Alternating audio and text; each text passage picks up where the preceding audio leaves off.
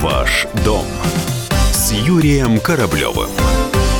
Владимир Путин обещал довести до конца решение проблемы дольщиков, назвал дорогую ипотеку ошибкой правительства, а также заявил, что жильем медработников на селе должны обеспечивать региональные власти. Президент во время прямой линии сделал несколько заявлений на тему недвижимости. Во-первых, Владимир Путин считает, что фактическая недоступность недорогих ипотечных кредитов для семей с двумя и более детьми – это ошибка правительства, в частности, Министерства финансов для семей, у которых появился второй и третий ребенок, должна быть обеспечена льготная ипотека в объеме 6%. Э, Можно ли меньше? Можно. И это уже делается на Дальнем Востоке. Там 5%.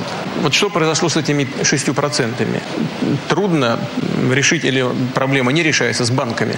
На 6% не переходит в отношении кредитов, которые были э, ранее выданы. Не пересчитывают. Не пересчитывают. Не хотят. Да. Это реальная ошибка правительства России. По словам президента, Минфин не выделил достаточно средств на компенсацию ставок банкам, но проблема уже решается усилиями двух сторон – собственно Минфином и организацией Дом РФ. Один из журналистов, которому удалось задать вопрос президенту, оказался обманутым дольщиком Подмосковья. На эту тему он и задал свой вопрос. Владимир Путин ответил, что решение проблемы дольщиков лежит не только на Федерации, но и на регионах. И эта работа будет доведена до конца. Ну, во-первых, нужно всех дольщиков выявить, в конце концов, окончательно понять, кто и где является дольщиком, кто и как пострадал. Значит, эта работа и ведется. Так же, как ведется работа по обеспечению людей жильем, в том числе и с участием регионального или федерального бюджета. Мы, мы делаем это, вкладываем туда необходимые ресурсы.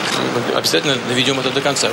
Президент добавил, что переход на цивилизованную систему строительства жилья потребует 2-3 года. Уже отмечено некоторое сокращение жилищного строительства, но это, по словам главы государства, неизбежно. И еще одна тема. Владимир Путин призвал местные власти заниматься вопросом жилья для медиков. Деньги на эти цели субъекты федерации должны предусматривать в своих бюджетах. Ваш дом с Юрием Кораблевым.